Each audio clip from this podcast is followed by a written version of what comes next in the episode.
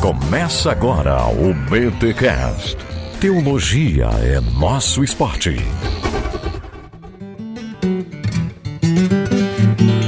Muito bem, bem, muito bem. Começa mais um BT Cash, de número 332. Eu sou o Rodrigo Bibo e Jesus já nos ensinou: livra-nos do mal. Amém. Meus amigos, vocês vão ouvir uma entrevista que eu fiz com o pastor e professor Jonas Madureira lá em 2017. Sim, é um episódio que já foi gravado há muito tempo e nós só tínhamos disponibilizado para os mantenedores do Bibotalk. Se você não sabe, o Bibotalk é sustentado e só está no ar porque pessoas mensalmente nos ajudam financeiramente. E este conteúdo que eu gravei com o Jonas numa conferência fiel, ele foi disponibilizado como conteúdo exclusivo para os mantenedores. Pois bem, semana passada eu troquei uma ideia com os mantenedores e pedi se eu poderia soltar este episódio para o grande público. E é claro que os nossos mantenedores toparam e resolveram compartilhar com vocês que ainda não são mantenedores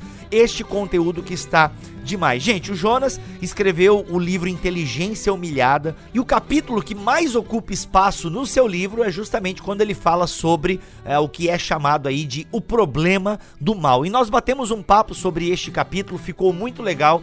E diante de tudo que nós estamos vivendo, eu acho importante nós ouvirmos uma voz sensata que é o Jonas Madureira, ok, gente? Por isso que eu pedi aos mantenedores, não é por falta de conteúdo, graças a Deus, nós já temos podcasts gravados até o final de maio, ok? Início de junho, na verdade, mas diante dos tempos que nós estamos vivendo e vozes estranhas às vezes se posicionando, eu achei interessante trazer essa entrevista que eu fiz com o Jonas. Você vai perceber que o áudio não tá lá essas coisas, o dele está muito bom, graças a Deus. O meu você vai sentir que parece que eu tô longe do microfone. É porque realmente deu problema no meu microfone na época mas dá para entender o que eu tô falando é, tranquilamente. A gente procurou dar um ganho aí e ficou legal, dá pra ouvir. Só vai perceber uma diferença, por exemplo, desse áudio que você tá me ouvindo agora, tá bom? Vamos para este episódio, mas antes, os recados paroquiais.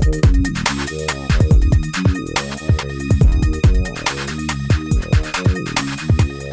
os recados paroquiais dessa semana, seguinte, galera, o Mosaico voltou mais 100 unidades, ok? Mais, aliás, agora eu já não sei nas redes sociais, já tem é, 88, ok? Então assim, já vendeu, não, eu vendi 18 já enquanto eu gravo esses recados, então tem 82 unidades, ok, gente? Olha só, o Mosaico voltou, ele tá aí 40 reais com frete incluso para todo o território nacional, frete incluso para todo o território nacional. Beleza? Então, se você quer garantir o Mosaico Teológico, essa segunda edição, ela só está revisada, ela não está ampliada, ok? Ela não está ampliada, mas está com uma nova capa, uma nova diagramação, tá lindão, lindão, lindão. Aliás, o capítulo do Alex sobre igreja, ele está ampliado, ele está com uma revisão e uma certa ampliação. Então tem sim uma ampliação aí no Mosaico Teológico. Apenas 40 reais com frete incluso para todo o território nacional. Tem mais livros saindo por aqui do Bibotalk em parceria com a Charpentier. Lembra que a gente deu para vocês o e-book gratuito Doutrina e Devoção? Pois bem, este e-book ele virou um livro cópia física, contudo, ele está revisado, e ampliado. Além dos textos de Igor Miguel, Rodrigo Bibo, Israel Mazacorati e Ângelo Bazo, nós temos agora um texto incrível de Cacau Marx, outro de Victor Fontana e outro de Carol Bazo. Sim, meus amigos, o livro recebeu este reforço. E olha só, ficou um livro muito bem diagramado, folhinhas amarelas. Eu falei para Charpentier e para Box 95, galera, tem que ser folhinha amarela para não danificar a visão dos meus leitores, entendeu? E a galera atendeu. Então ficou um livro muito gostoso de ler, sério, ficou muito bacana. A revisão foi espetacular que o pessoal da Charpentier fez. A diagramação está muito boa e, gente, é aquele podcast que você ouviu, que você foi edificado. Você que foi no BTD de Montemor, lembra que foi um BTD fantástico. Pois bem, a gente eternizou aquilo que eternizar não tem como, né? Mas vocês entenderam o que eu quis dizer, né? Nós é, solidificamos ainda mais aquele conteúdo por meio deste livro. Sério, se você procura uma literatura a devoção e sapiência é este livro, Doutrina e Devoção, organizado por mim. Ficou muito legal, sério, gente. Ficou um baita livro e ele está aí, agora disponível para você comprar também, caso você tenha condições. Eu recebi 100, 80 unidades, na verdade eu recebi é, 80 unidades da Charpentier, então é o que eu tenho ok? É o que eu tenho e o link para você adquirir o livro Doutrina e Devoção também está aqui na descrição deste BT Cash. Ele está apenas R$ 37,90 com frete incluso para todo o território nacional. Frete incluso para todo território nacional. Beleza? E olha só, eu tava pensando aqui, talvez você não tenha comprado o mosaico teológico ainda e talvez você queira comprar os dois. Pois bem, Pensando aqui enquanto gravava este recado paroquial, vou montar um combo, ok? Vou montar um combo, só que, gente, eu não tenho como dar um desconto maior porque eu estou fazendo o combo. Não, galera, não tem como eu fazer isso, beleza? Porque assim, o lucro já está sendo aí na medida diante de todo o esforço que a gente tem e tal e tudo mais. Então, olha só, se você quiser comprar os dois juntos, eu consigo fazer a 70 reais e você tem aí mais de 7 reais de desconto. Eu sei que não é lá um grande desconto, não dá para competir com a Amazon, beleza? não dá para competir com a Amazon, mas dessa forma, quem quiser comprar os dois tem a opção de comprar os dois na mesma compra e ainda economiza mais de 7 reais. É isso, vamos para este episódio que está... Nossa, gente, ouve aí e tire suas próprias conclusões.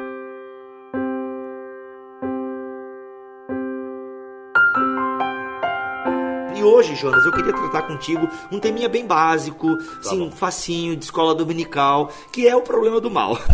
É, pensei que você vinha com o problema se o Palmeiras tem mundial. Ah, não. não. Eu sou palmeirense também, eu não então, gosto muito dessa piada. Agora, agora. Mas sabe que eu lembro que escreveram no teu carro. Eu lembro dessa foto, que é. escreveram no vidro sujo do teu Sim. carro. Eu lembro. Isso é, isso é, resultado de alunos sujos. Alunos sujos, né? é. né? Sei, alunos corintianos que Exatamente. não prestam. Eu entendo, eu sei como é que é, Jonas.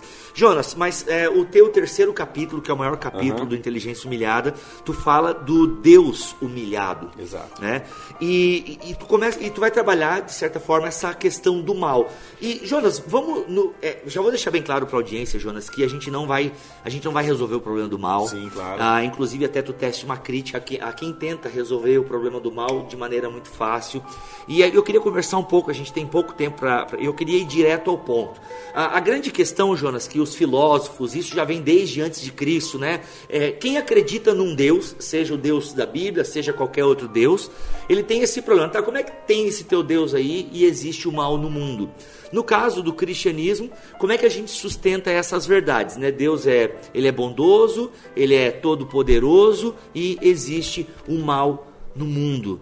É, porque assim, Jonas, antes de tu responder, e tu tem toda a liberdade, porque eu confesso que o problema do mal é um problema que de vez em quando me deixa assim, tipo, zoado. Uhum. E tu é pai, e eu sou pai, e a gente sabe. Inclusive, eu vi tu citando até, até se eu fosse editor do teu livro, eu ia mudar uma parte, porque tem uma hora que tu cita na, em duas linhas a questão de filhos, né? Porque Sim. tu é pai, então tá na tua veia aquilo ali, problemas relacionados a crianças, né? Uhum. E, e, cara, o mal é uma coisa que nos deixa, às vezes, assim, tipo, e o Deus do Antigo Testamento, né, que abre muralhas, abre muralhas não, ele abre o mar, derruba muralhas e, e faz tanta coisa maravilhosa pelo seu povo. E aí a gente vê agora, né, tantas coisas ruins acontecendo. Então, como é que a gente lida com essa afirmação, Jonas, né? Existe o mal no mundo, mas nós acreditamos num Deus que é todo poderoso, é todo bondoso. Como é que a gente lida com essas três proposições? É, isso é, isso é a pergunta de ouro da teologia, da filosofia, do pensamento, principalmente que é, dialoga com a herança ocidental, né, do pensamento ocidental. Eu acho que a gente precisa começar, em primeiro lugar, é, é, enxergando que o problema do mal ele não é um problema exclusivo da tradição cristã. Né? Ele aparece já num contexto das escolas pós-socráticas, é? eu, eu diria até no período pós-helênico, é? que é aquele período pós-Aristóteles, os discípulos, portanto, ah, de Platão e, e, obviamente de Sócrates. Né? Então você tem ali a crise das escolas helênicas, você tem ah, os ah, céticos, é? você tem os ah, epicuristas, os estoicos, é? Então você tem aí várias escolas. E um pensamento que, graças a Lactâncio, que era um pensador cristão, é? chegou até nós, foi a famosa formulação do problema do mal, elaborada por Epicuro, e o problema já não está presente no contexto cristão. Estou tentando mostrar que ele já está, ele já acontece antes. Né? Uhum. Lactâncio, quando recupera. O Lactâncio é do segundo século, Exato, né? É. Depois de Cristo. Depois de Cristo. Uhum, Epicuro uhum. já é antes. Uhum. Então, aí ele levanta o problema. Qual que é o problema? O problema é o seguinte. Se Deus é todo poderoso, se Deus é todo bondoso, como justificar a existência do mal? E aí você tem algumas equações que são possíveis. Parece que as únicas equações possíveis seriam três. Quais seriam elas? Deus é todo poderoso, mas Deus não é todo bondoso. Aí você entende que o mal existe. O mal existe e se explica pelo fato de Deus ser todo poderoso e é, ele não quer simplesmente é, acabar com o mal. Então ele não é bondoso. Ele teria poder, teria ele poder, teria poder para acabar, mas não quer. Mas não quer. Uhum. Isso configuraria como uma espécie de é, um Deus mau uhum. e, portanto, justificaria a existência do mal, não teria nenhum problema. Uhum. Uma segunda possibilidade seria dizer o contrário. Quer dizer que Deus é todo ah, bondoso, é? mas ele não seria tão forte assim, não tão poderoso assim o suficiente, e isso explicaria. Existe o mal porque Deus não pode impedir que o mal aconteça, ele não tem todo esse poder. Então, a pessoa teria na sua, no seu imaginário um Deus bondoso, uhum. mas um Deus insuficiente para lidar com o problema do mal, e aí se explicaria o problema do mal dessa, dessa forma. Uhum. Ou então é a terceira explicação, que é Deus não é nem bondoso, e Deus também não é tão, tão pouco todo poderoso. Não é?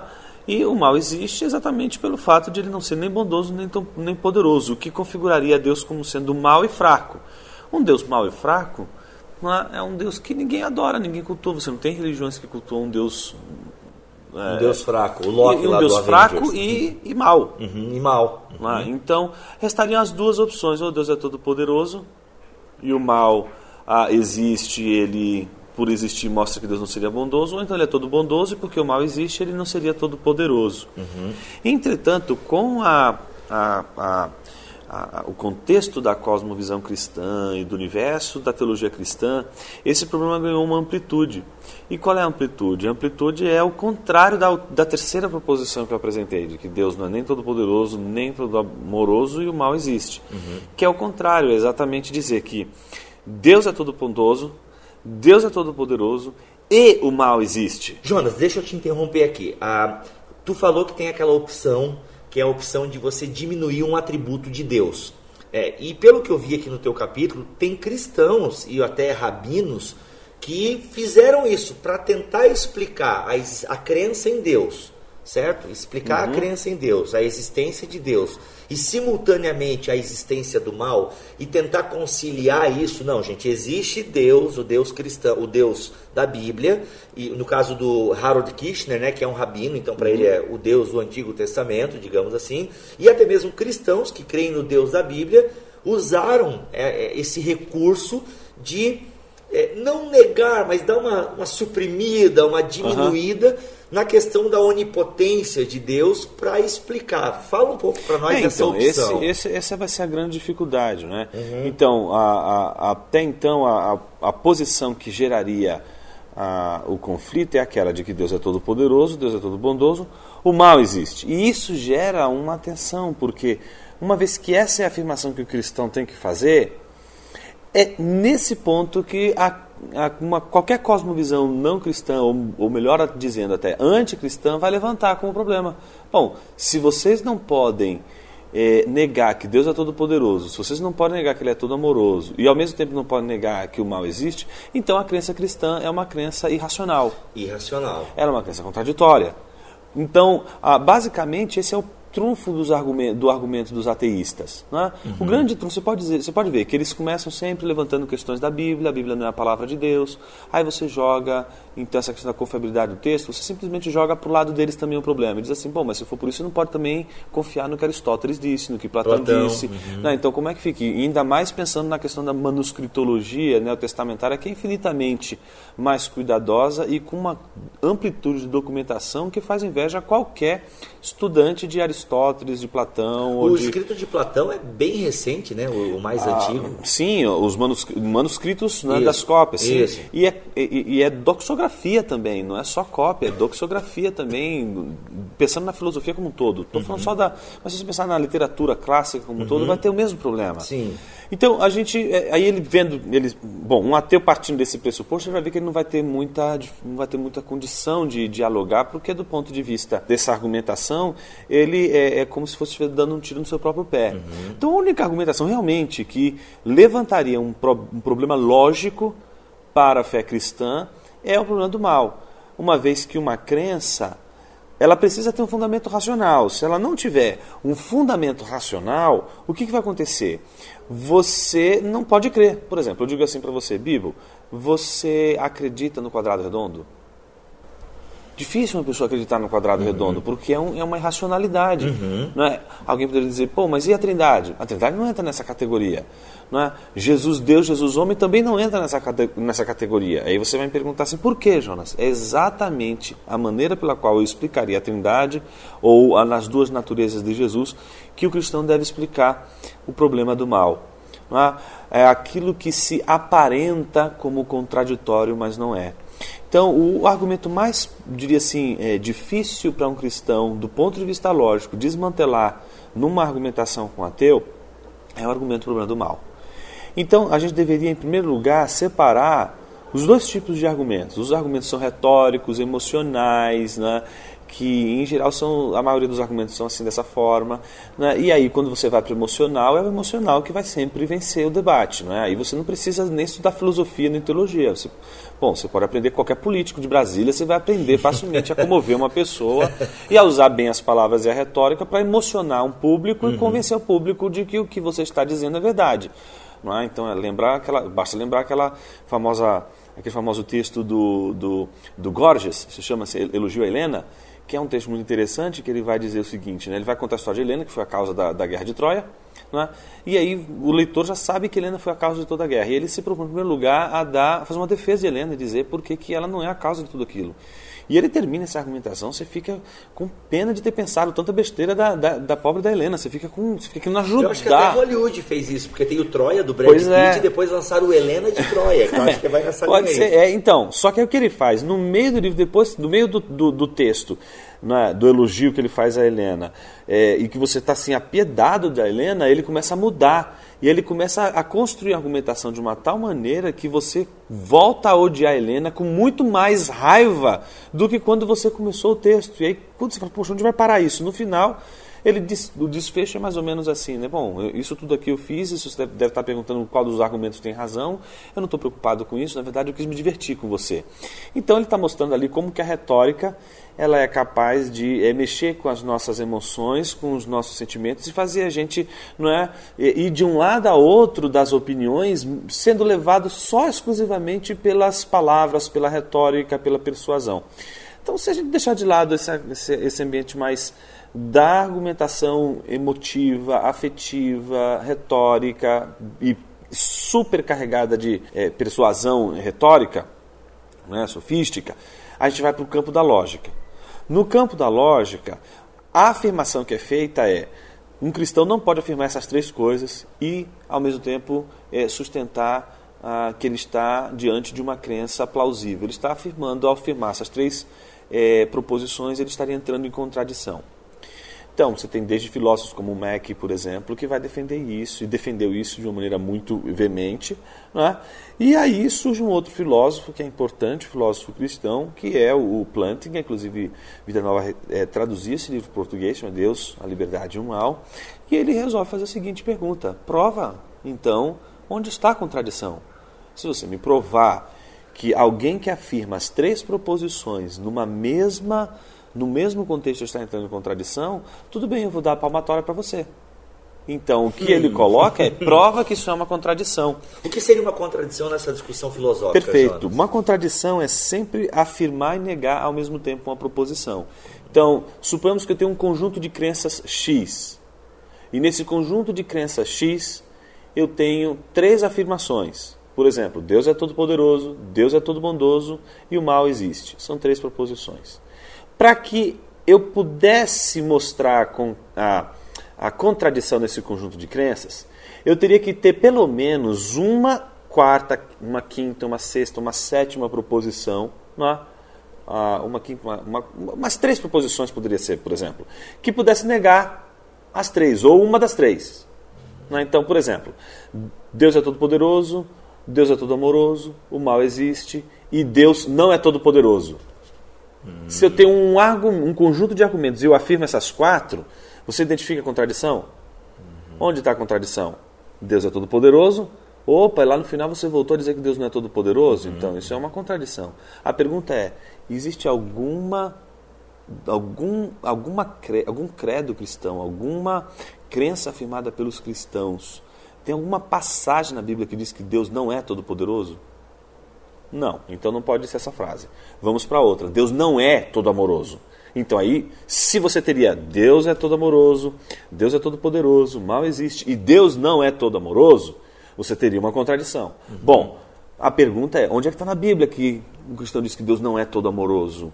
Não é? Como é que a gente pode. Não existe. Nenhum cristão vai afirmar que Deus é todo, não é todo amoroso.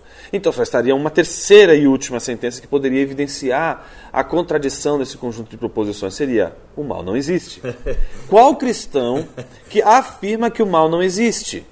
Não é? Então, todo cristão afirma que o mal existe. Nenhum cristão nega a existência do mal. O que pode acontecer é cristãos que vão negar uma espécie de. É, e aí é um argumento mais filosófico, não é? que é a existência do ponto de vista ontológico. Eu vou explicar do ponto de vista do ser. Uhum. Então, quando eu digo, por exemplo, ah, existe algo mal, inerentemente mal, eu posso, evidentemente, nesse contexto, me referir ao maniqueísmo, que entende que existe algo mal literalmente mal e que faz oposição a algo bom que é Deus. Uhum. É? Mas você pode pensar na crítica que Agostinho fez ao maniqueísmo, dizendo que o mal é a ausência de bem, o mal é parasitário. O diabo então, não é o mal. É, exemplo bíblico, é o exemplo que o Lewis, inclusive, vai usar no cristianismo puro e simples. Né? Ele é a boa criação de Deus que se torna má.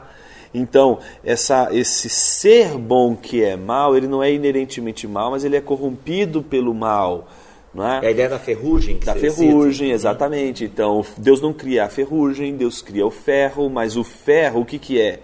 É, é, é, é, é criado por Deus, é uma a criação de Deus. A ferrugem, já por sua vez, ela é a corrupção do ferro, que a gente consegue explicar baseado a processos de oxigenação. A gente então consegue explicar por que, que o ferro enferruja.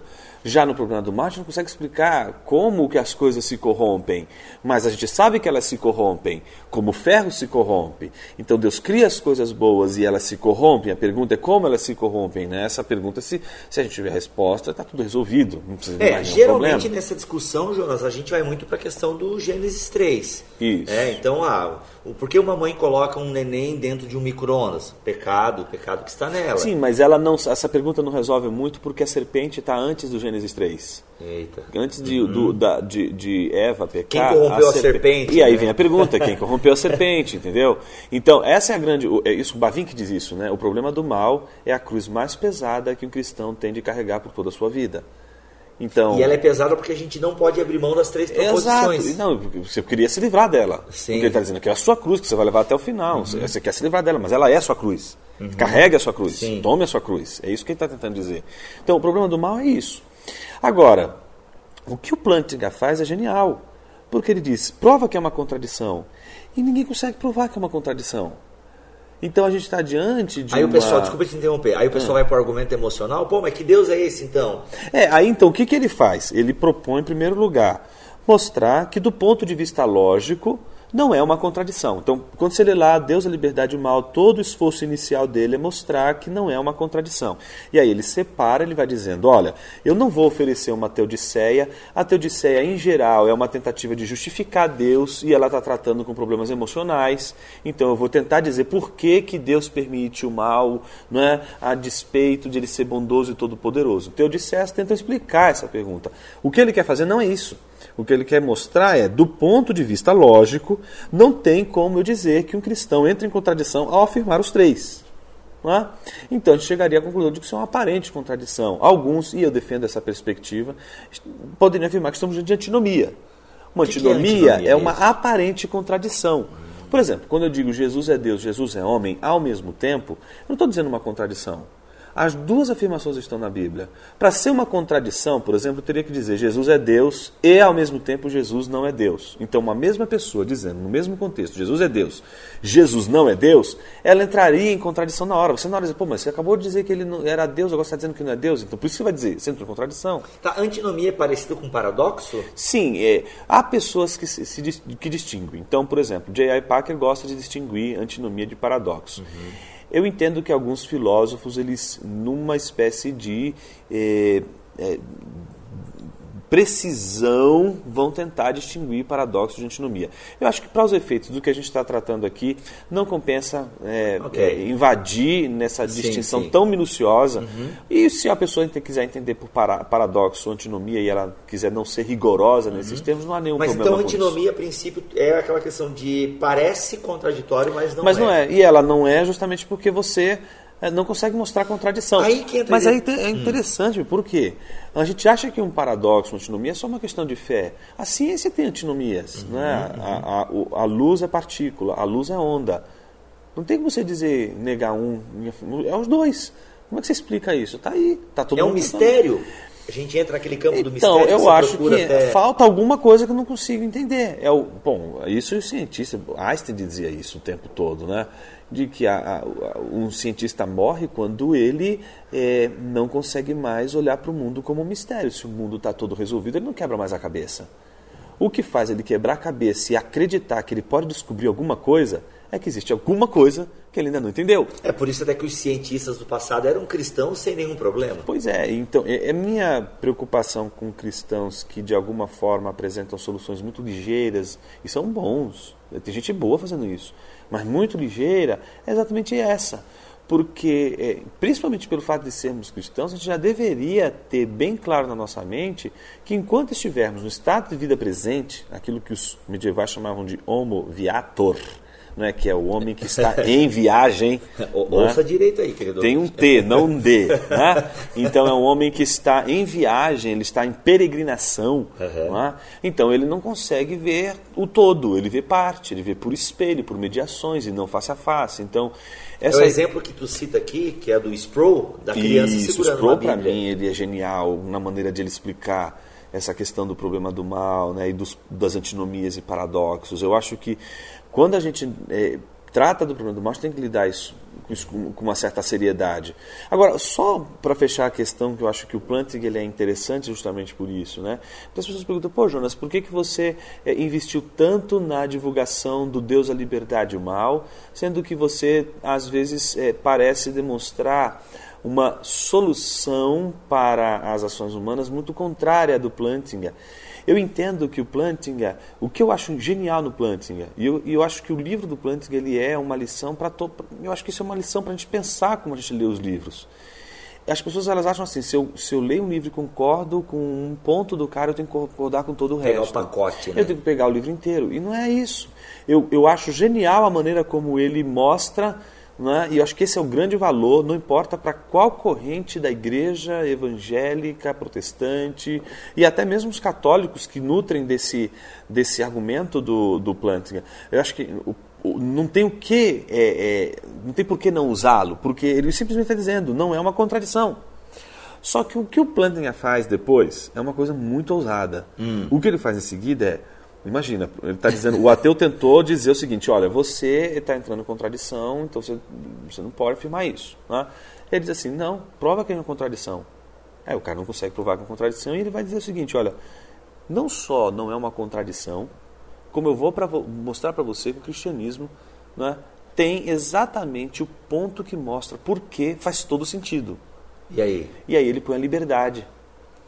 E é interessante porque a liberdade humana, que é o argumento que ele vai usar para dizer que é justamente aquele que você coloca no conjunto de crenças e faz todo sentido e explica o porquê o mal existe, né?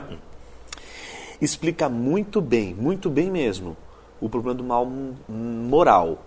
Uhum. Mas não explica bem o problema do mal natural não resolve bem o problema do mal natural. Ali o problema maior é que resolve bem o problema do, aparentemente, o problema do mal moral, e aí seria uma excelente saída, sem sombra de dúvida. Uhum. Qualquer um que lê fala, puxa, isso aqui realmente resolveu o problema do mal moral bem, mas o fio solto é o mal natural. Não é? E todo mundo vai perguntar exatamente isso, né? E as epidemias, e um vírus, e tsunamis, e... Banda Calypso, ah. por aí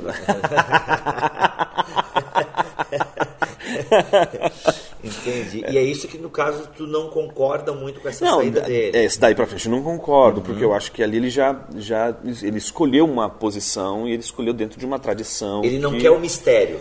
É, eu acho que ali ele, ele não. E eu acho que para um sim, para alguém que trabalha com a ciência, etc. E é o que o Craig também vai dizer, né?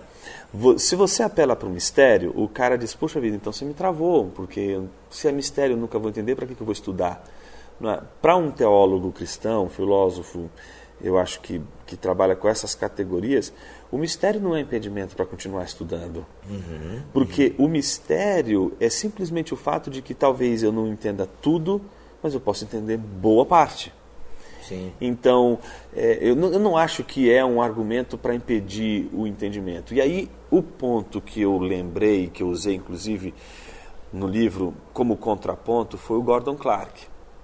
Ah, o Gordon Clark, eu acho que de maneira justa, de maneira justa, ele se preocupa com aquele tipo de saída cristã que é aquele saída do, do leão, né? né? Hum. Aquela da tangente do tipo, né, para eu assim, simplesmente apela para o mistério. Eu usei o Gordon Clark nesse livro justamente para dizer que o argumento que eu estou oferecendo do mistério, que é junto, que tem o mesmo caminho ali do Arce Sproul, não é? Uhum. é mostrar que eu não estou fazendo esse trajeto.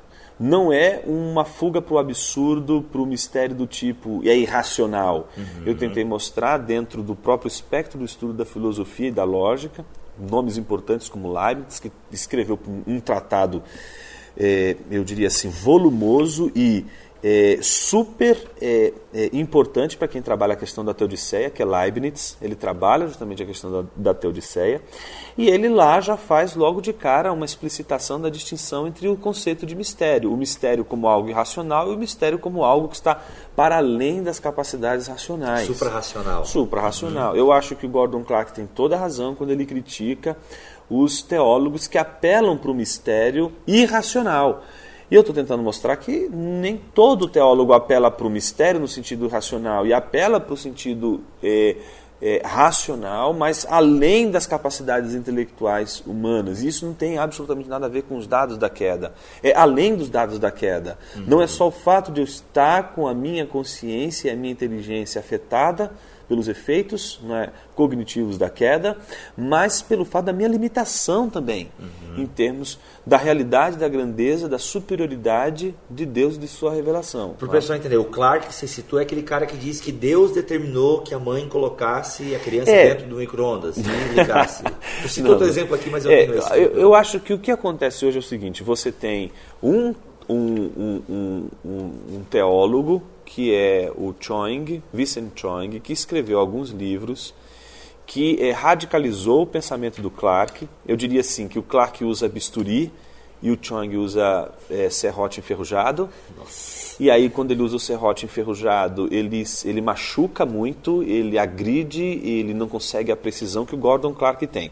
Gordon Clark é um medievalista de primeira linha. Eu tenho a impressão, todas as vezes que eu leio o Clark, eu, eu, eu, eu, eu, vejo muitas reverberações ah, da escolástica, em especial a Tomás de Aquino e dos Escotos, é uma presença assim, muito forte, inclusive a maneira de lidar com a questão do mal, do problema do mal. Acredito que Chuang pode radicalizar demais o que é, o Gordon Clark é, afirma, mas me parece que existem pelo menos dois, duas maneiras de interpretar a, a ideia do Clark como alguém que defende Deus como a, uma espécie de a, causa última do problema do mal. me parece que, é, só para citar um exemplo, o próprio Miller Erickson, para dizer que não é gente pequena, uhum, não é uhum. gente, gente grande aí, uhum. né? que vê os problemas nessa postura do Clark entender a, a causalidade do mal. É? Há aqueles que, em defesa do Gordon Clark, vão dizer não, ele subscreve inclusive a Confissão de Fé de Westminster, que afirma que a responsabilidade é do homem, e ao mesmo tempo é, Deus não é autor do mal e etc. Mas o problema não é esse. É, a, as pessoas podem morrer né, de, com o pé junto, dizendo, né, de pé junto, dizendo, eu não sou, ah, por exemplo, X, mas ao mesmo tempo sendo X. Isso a gente vê em política o tempo todo. Sim. Hoje a gente está vendo no cenário dizendo, aliás, no nosso contexto evangélico, fulano vai dizer que não é de, uma tal, de, de um tal segmento político. Não sou, por exemplo, de esquerda, não sou de esquerda, não sou de esquerda. Mas quando você vai conversar com ele, a agenda é da esquerda. Entendi. Ou, mesma coisa, poderia ser da direita. O cara dizer, não, não sou de direita, não sou uhum. de direita. O cara quer flanar sobre o bem e o mal. Então, dizer, não sou de direita, não sou de esquerda. Uhum. Mas a agenda dele é uma agenda de direita. Uhum. Então, é, tá entendendo o que eu estou tentando dizer? Sim, sim. Não, tô, não tentando juízo de valor aqui. Eu estou simplesmente sim. dizendo que uma pessoa ela pode dizer, não, é, não, não, não, não, não, ele não diz isso, não diz isso, não diz isso, mas isso não quer dizer muita coisa. Sim.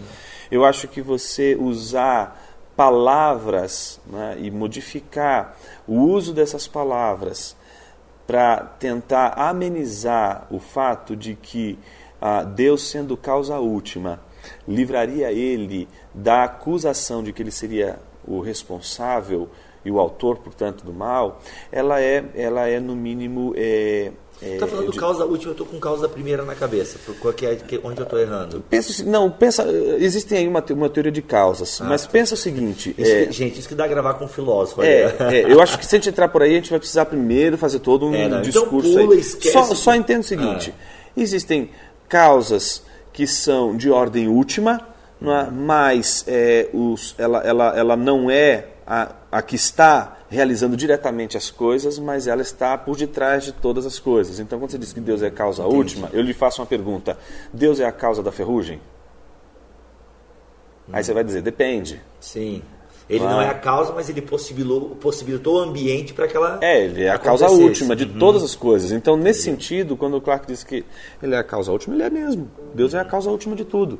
Só que, ao mesmo tempo, a linguagem da causa ela é complicada. Primeiro, porque a, a, o uso né, da causa, de Deus como causa, na história da teologia, ela foi muito enfatizada exatamente pela entrada de Aristóteles no medievo por intermédio de Alberto Magno, que recebe justamente dos filósofos árabes toda a interpretação. Como é que é o Averroes? Averroes. Averroes né? que recebe toda a teoria da causalidade aristotélica e aplica isso às verdades cristãs. Tanto é que quando qualquer estudante medieval vai dizer assim, puxa vida, o Deus dos cristãos é um Deus criador. Então, Deus como criador não é a mesma coisa de Deus como causa. Então, a, o Deus como causa não precisaria nem pensar. Uma causa não precisa pensar. Um primeiro motor, uhum. por isso que Aristóteles vai dizer que Deus é um primeiro motor imóvel. Não é? Ele não precisa nem saber que nem não precisa nem saber de si mesmo. Ele não precisa ter consciência de si mesmo. Ou seja, não precisa ser uma pessoa, não precisa ser pessoal. Uhum. Mas no caso do cristianismo, Deus é uma pessoa. Então, eu tentar simplesmente tratar Deus como causa, não é? para não atribuir ele a autoria do mal, é ao mesmo tempo dizer que eu só estou tratando de uma parte de Deus, uhum. aquela parte de Deus em que é impessoal. Entendi. Aquela parte uhum. em que a pessoa, Deus, não está sendo jogada em, em, questão. E é nesse aspecto que eu acho que é, muitos pensadores, muitos teólogos cristãos ficam reticentes com a opinião do Clark. Mas veja só, mais uma vez, né? Clark é um gigante. É inegável a contribuição do pensamento dele né, no contexto principalmente restrito, porque se você perguntar para a universidade quem é Gordon Clark, provavelmente ninguém vai saber quem é Gordon Clark. Né? Uhum. Ah, podem saber quem é Tomás Aquino, vão saber quem é Agostinho, né? mas dificilmente vão saber quem é Gordon Clark. Mas ele tem dentro da, do seu espectro de atuação ah, o seu valor e a sua grandeza. Meu ponto não é, obviamente, é, desmotivar a leitura do Clark, nem dizer que tudo que o Clark disse não vale a pena só porque ele tem um ponto que a gente discorda. E absolutamente, eu tenho dito isso para muita gente, né? Se você tem um pensador que você estuda, não é? e você não consegue encontrar nada que você discorde dele, ou seja, uhum. não consegue encontrar um erro nele, puxa vida, você, você, em primeiro lugar, a tua leitura está sendo muito ingênua, né? E aí você está fazendo uma leitura extremamente apaixonada e, e é uma leitura que é, é, infantil, é pueril. Se você não consegue encontrar não é, o nó górdio do pensador que você estuda, puxa vida, eu, eu, você sabe que eu gosto e admiro profundamente Agostinho, mas eu sei identificar as passagens de Agostinho que de forma alguma eu posso assumi-las e, e, e aceitá-las.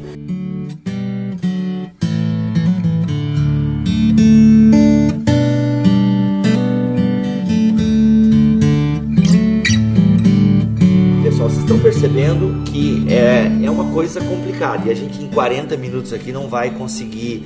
É, re... a gente falou no começo, né, Jonas, que nós não Sim. iríamos resolver, mas, gente, é, vale a pena mesmo você ler esse capítulo né, do Deus capítulo humilhado, 3, que é o Deus no banco dos réus, né, Exato, né, que é muito interessante.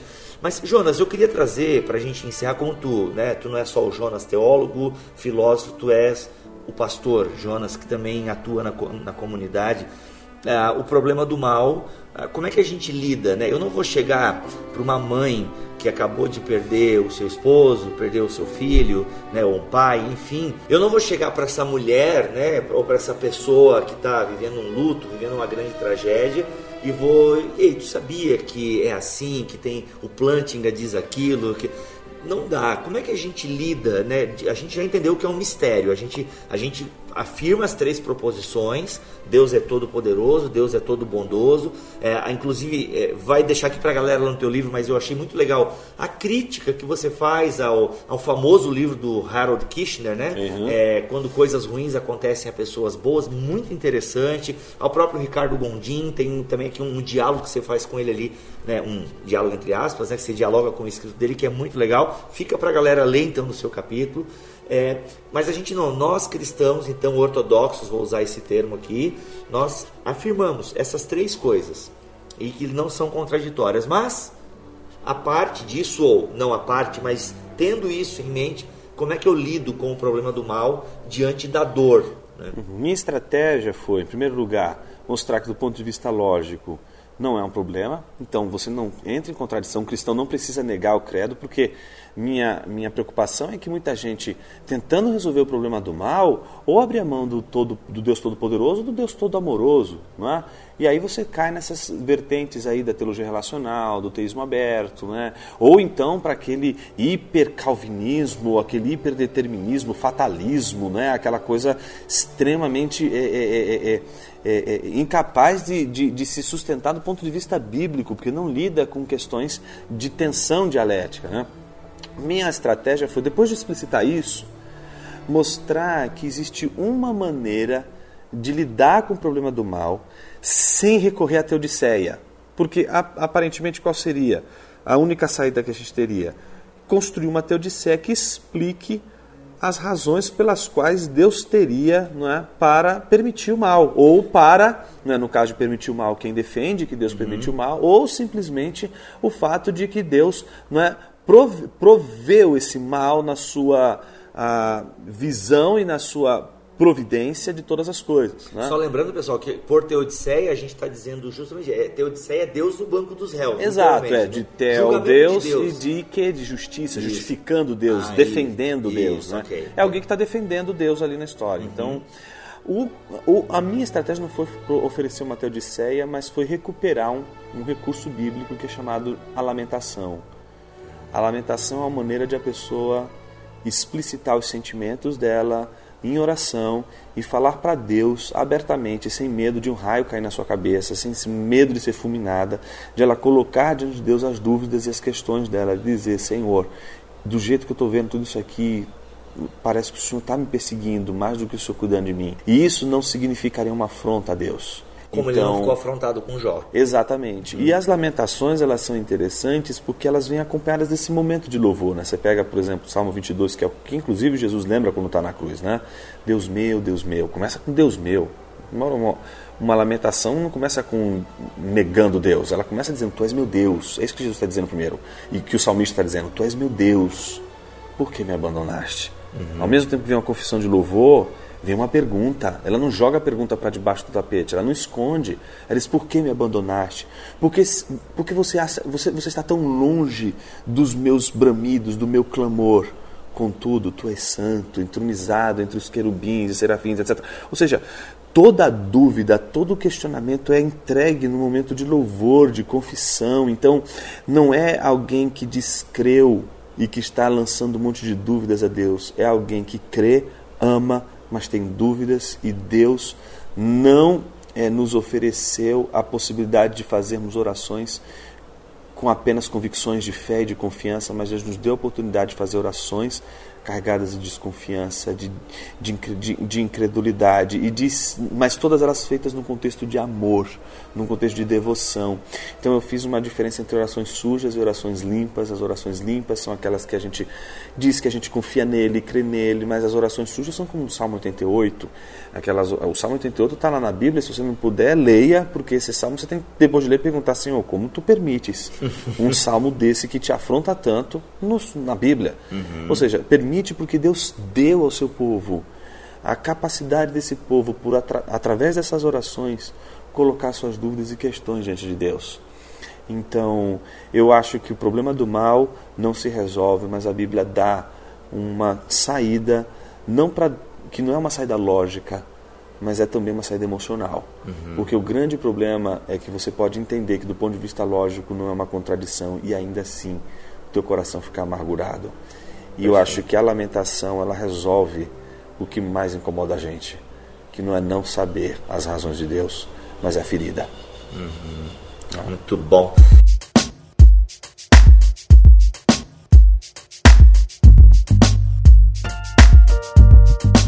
É isso, gente. Falar sobre este tema não é fácil, não é fácil ouvir sobre esse tema. A gente quer muitas respostas, né?